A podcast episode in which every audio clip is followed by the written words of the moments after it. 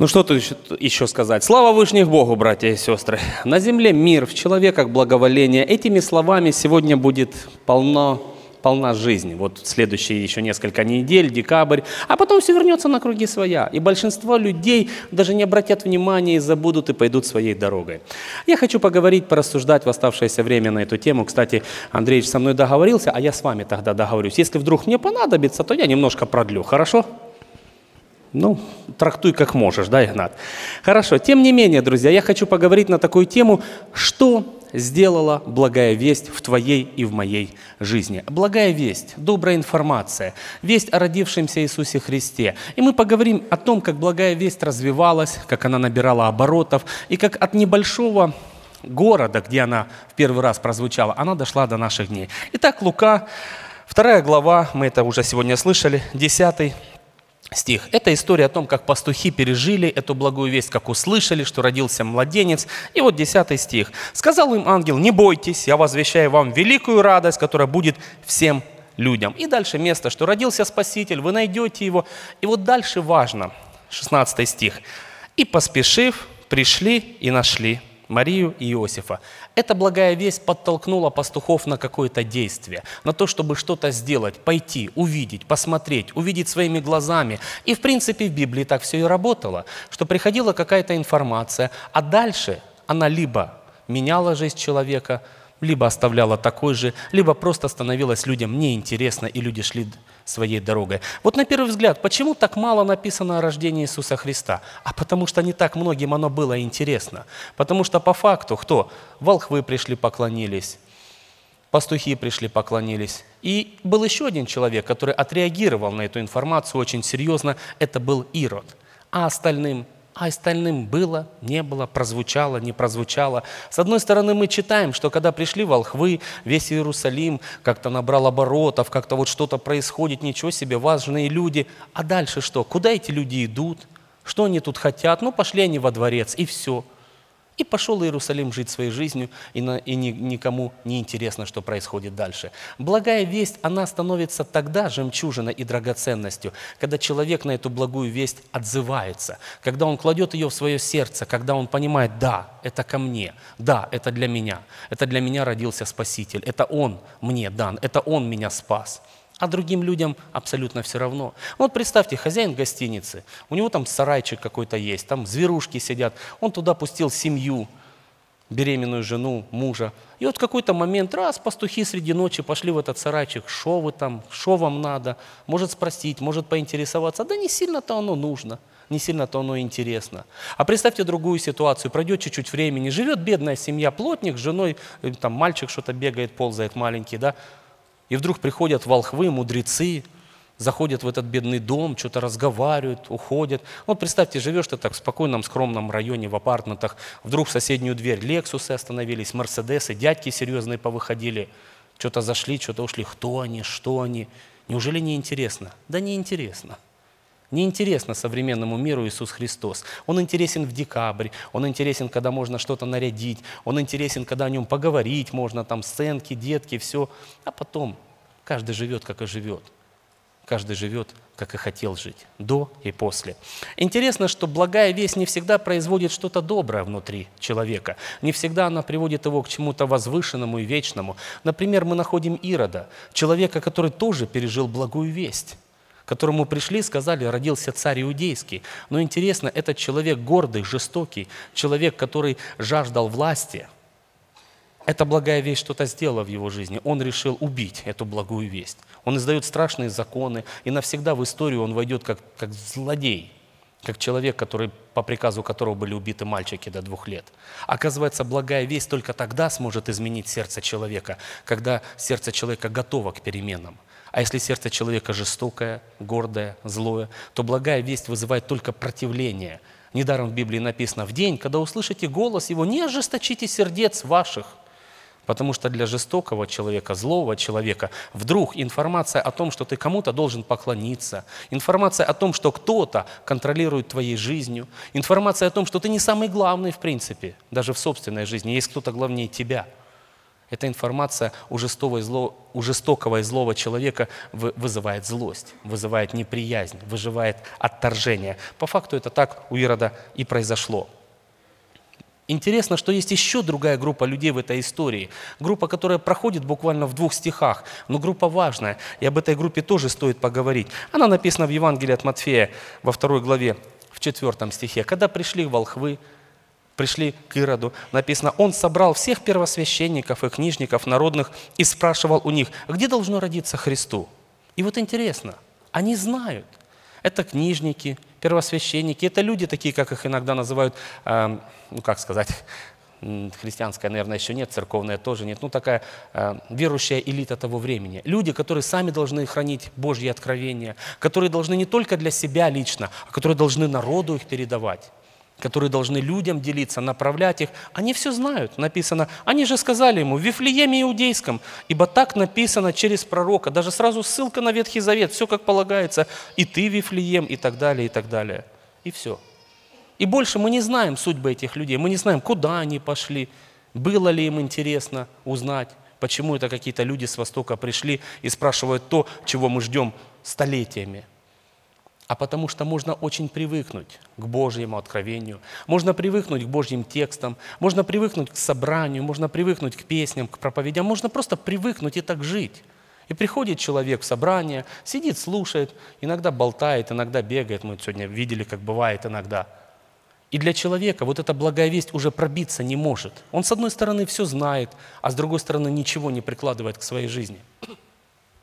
Нередко в современном мире можно услышать фразу «вы неправильно понимали», «это другой перевод», «это не так написано». И по факту это тот же самый дух Ирода, полное противление этой благой вести, противление, чтобы не поклониться перед ней, не признать ее над собой, а просто сказать, а я все нормально, все хорошо. Они все знают. Но они не пойдут за волхвами, они не поинтересуются, почему это мы тут, оказывается, в Вифлееме живем, мы тут как бы рядышком, это все люди с Востока пришли, такой путь проделали, да просто интересно, что они там найдут. Так в том-то и дело, что найдут они ничего интересного. Они найдут младенца, они найдут бедную семью. Но интересно вот в чем подвиг этих волхвов? А в том, что их это не смутило, их это не оттолкнуло, их это не напугало, они просто приняли то, что приняли. Они пошли, как все белые люди, как мы сказали бы, во дворец искать, а там никого нет. А потом приходят, а там бедная семья, маленький мальчик.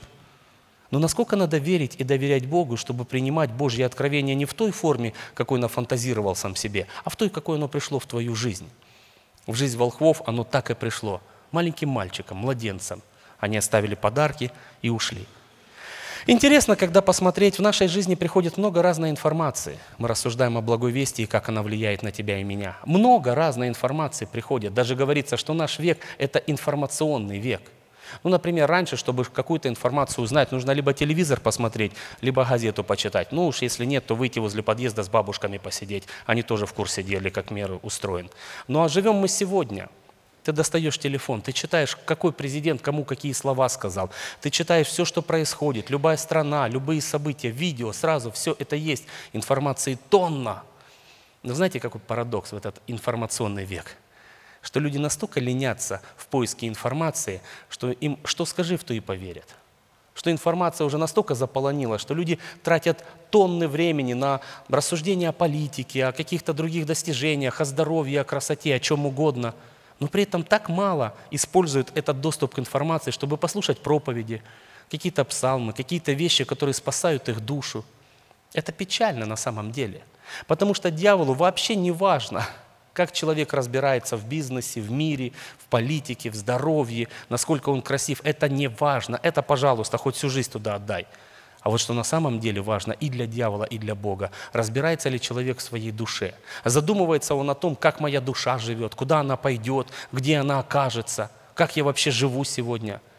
А вот этой информации тоже, кстати, немало, но она неинтересна. Потому что эта информация должна вызвать в человеке одно – это поклонение перед младенцем.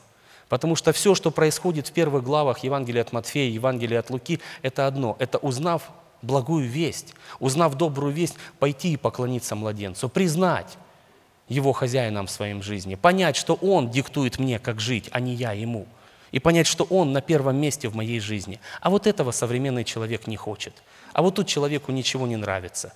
Он знает, он умеет, он владеет. Вы знаете, меня удивляет даже, насколько перекручивается современное христианство. Христос сказал простую фразу «возлюби ближнего, как самого себя». Мужья, любите жен, как свои тела. Ну, простейшие примеры. Семинары появляются. Будем учить мужей любить свое тело, чтобы он потом мог любить свою жену. Да тут все просто – Хочешь кушать, ты свое тело кормишь, кормишь. Ну вот если жена нуждается в заботе, и ты о ней заботься. Возлюби ближнего, как самого себя. Давайте будем учиться любить себя. Христос говорит, отвергни себя, а мы целые семинары проводим, как любить себя. Настолько переворачивается современный мир. С одной стороны информации много, с другой стороны много и неправильной. Вы знаете, есть информация, которая приходит в нашу жизнь и делит нашу жизнь на до и после. До этой информации у тебя одни планы, у тебя одни события, у тебя одни цели. После этого ты другой человек.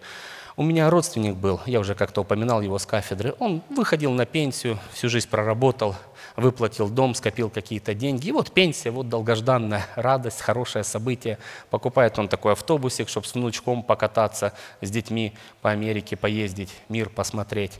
И буквально через месяцок-другой узнает, что у него рак – ну, уже сложный, уже все, последняя стадия. И вот буквально несколько месяцев назад были одни планы, одни цели, одни события, а после этой информации все. Он продает этот автобусик, с внучком книжечки читает, и через полгодика мы его похоронили. Все. Информация полностью поменяла его жизнь на до и после. И вы знаете, я так рассуждал, я думаю, когда приходит такая информация в нашу жизнь, это тоже благая весть. Это тоже слава Богу, когда приходит информация, когда тебе конкретно говорится, тебе осталось чуть-чуть. Приведи свою жизнь в порядок, наведи там порядок, извинись перед кем надо, помирись с кем-то, прости кого-то, сам попроси прощения. Это тоже благая весть. Это тоже то, что тебе осталось немного. Но вы знаете, вот я задумываюсь, когда-то вырастает Христос, ему 30 лет, он уже ходит по улицам, он уже не младенец. Ладно, там еще ребенку кланяться, придумали что-то непонятное, но это уже взрослый человек. С ним уже можно разговаривать, к нему можно подойти, его можно коснуться, за руку взять. Человека, который знает тайны о твоей и моей душе, человека, который знает тайны о небе. И это благая весть уже совершенно другого уровня. Но знаете, в чем парадокс? Как он не нужен был людям, младенцам, так многим он и не нужен оказался взрослым. Вот кто поклонился ему, когда он был младенец? Пастухи и волхвы. Все. А кто поклонится ему, когда он будет взрослый человек? Родители, у которых с детьми большая проблема, которые будут прибегать и говорить, помоги. Дочь болеет, сын болеет. Прокаженные люди, с которыми общество не общается. Женщины, отвергнутые этим обществом – и опять, как тогда, так и в эти дни, очень мало, единицы, это будет какая-то такая верующая элита, образованные, состоятельные люди, люди, которые разобрались в этой жизни, их будут единицы, на самом деле единицы. Никодим, человек, который придет ночью с ним поразговаривать. Иосиф из Аримафея, который отдаст ему свой гроб, наверное, тоже как-то пережил что-то с ним. Их будут единицы. Так потому что благая весть которая заставляет склониться перед младенцем, никому не нужна в этом мире. Потому что мир гордый, потому что мир живет так же, как и жил в те года. Вы знаете, меня удивляет, как мы можем испытывать интерес просто к обычным людям – и абсолютно спокойно игнорировать Иисуса Христа. Я помню, я попал как-то в больницу, и у нас там мужчина один лежал, каждый день возле него приходил, кто-то сидел. Он нормально ходил, он не был там сильно, э, ну, такой беспомощный, он ходил, ну, каждый день с ним то один мужчина какой-то сидит, то потом какая-то женщина приходила, жена, наверное, еще кто-то. На третий день всей нашей комнате, у нас было человек пять, стало интересно, что это за человек – мы поговорили, поспрашивали. Оказывается, он там доктор серьезный, многим помогал, и у него что-то с желудком очень серьезное. И просто люди так для себя решили, близкие друзья, как-то с ним быть каждый день. Я думаю, человек, просто вокруг которого что-то происходило, заставил меня поинтересоваться, кто он такой. Иисус Христос ходил по земле. Вокруг него происходила огромная жизнь, кипела. Но людям он часто был интересен только исцелить, помочь, уврачевать, Однажды он даже сам сказал, вы ищете меня не потому, что видели чудеса, а потому что ели хлеб и насытились. Старайтесь больше о пище нетленной, чем о пище тленной. Он говорил такие тайны, которые люди просто могли их перевернуть жизнь. Но интересно, когда мы читаем Новый Завет, мы поражаемся, как много людей вот оказались с Иисусом Христом. Короткий диалог, короткая фраза, короткий его ответ, все, и пошли люди своей дорогой. Ну, например, подошел человек, говорит, что мне сделать, чтобы иметь жизнь вечную? Христос, видя сердце, говорит, продай все и раздай бедным. И написано, человек ушел с печалью, потому что у него было большое имение. Как сложилась его жизнь, понятия не имеем. Куда он пошел дальше, не знаем. Но когда-то этот человек с Христом разговаривал, как мы друг с другом. И просто он там остался где-то в истории. Были другие люди, 10 больных людей, пришли к нему. Он им не, не то, что дал здоровье, он им дал ну, прям полноценную жизнь. Из этих десяти только один вернулся. А остальным все, отношения с Христом тут же закончились. Благая весть, дальше, душа, притча сеятели, там куда-то идти. Да не, нам это все не нужно, мы пойдем дальше сами. И вот так смотришь, и так и работает дальше. И так и работает эта жизнь.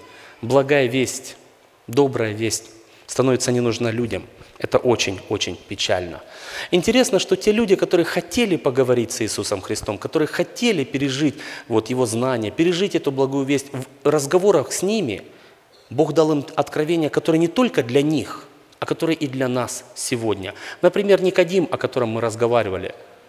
Это ему Христос скажет, надлежит тебе родиться свыше.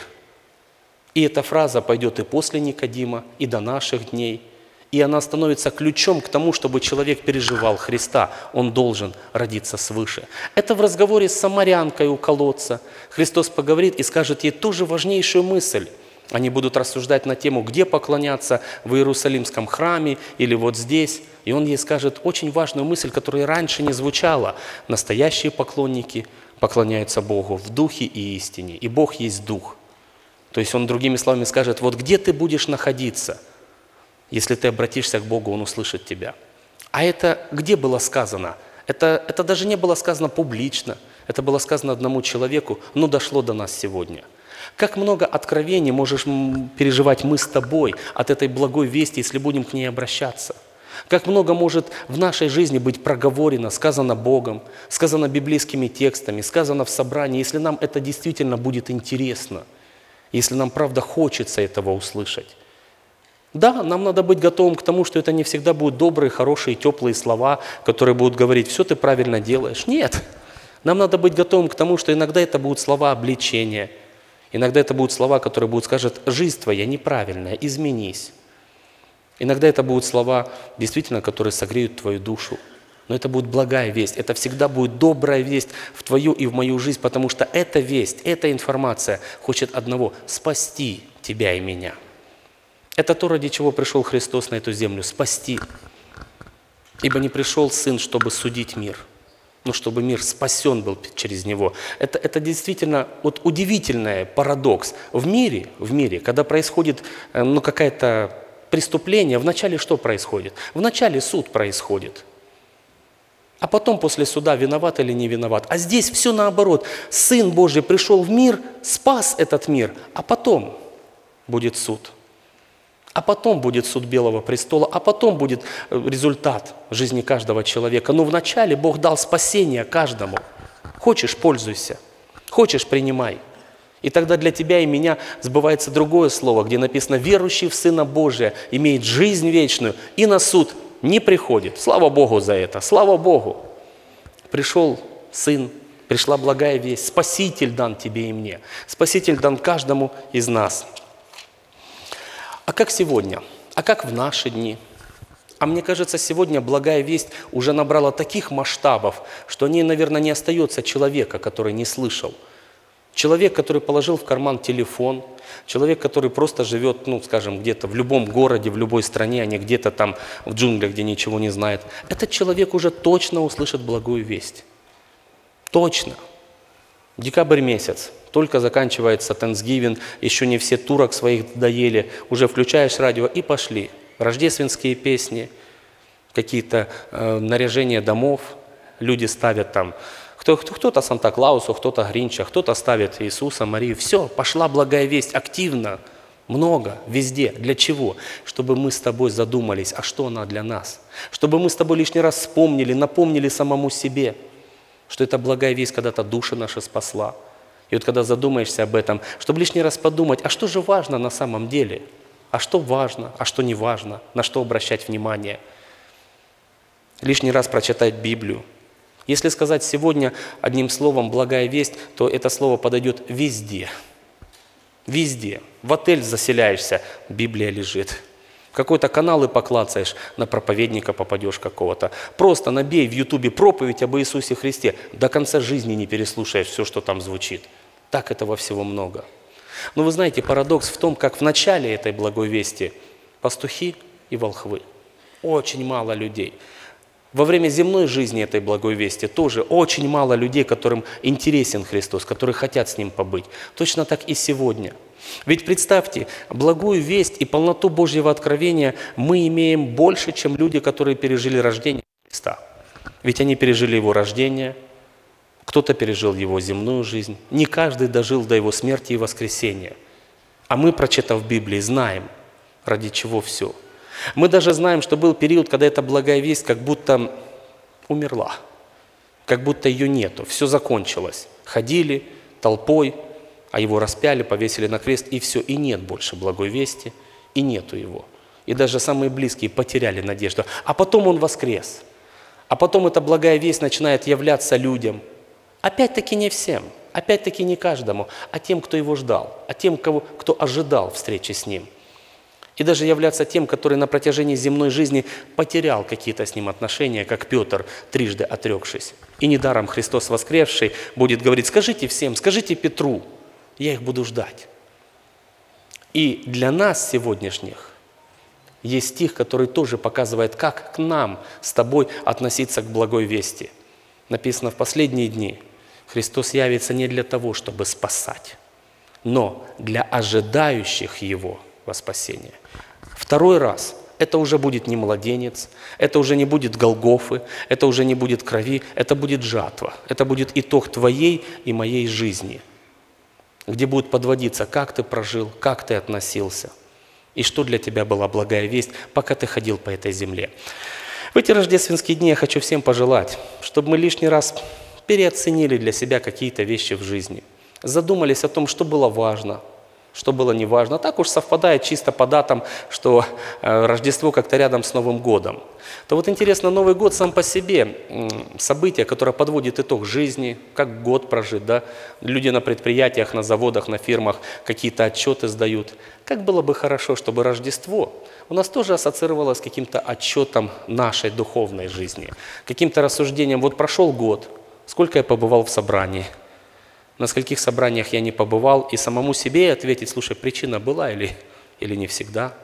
Самому себе ответить, сколько страниц Библии прочитано. Самому себе ответить, сколько проведено в молитвах, сколько проведено в каком-то Божьем труде. И если ответы удовлетворят тебя, меня, то сказать, слава тебе, Господи, помоги еще прожить так же. Помоги не потерять, не осуетиться. Потому что Читая Библию, мы можем вспомнить на страницах Библии и в нашей жизни, сколько людей были с нами, которые когда-то так же, как и мы, приняли эту благую весть.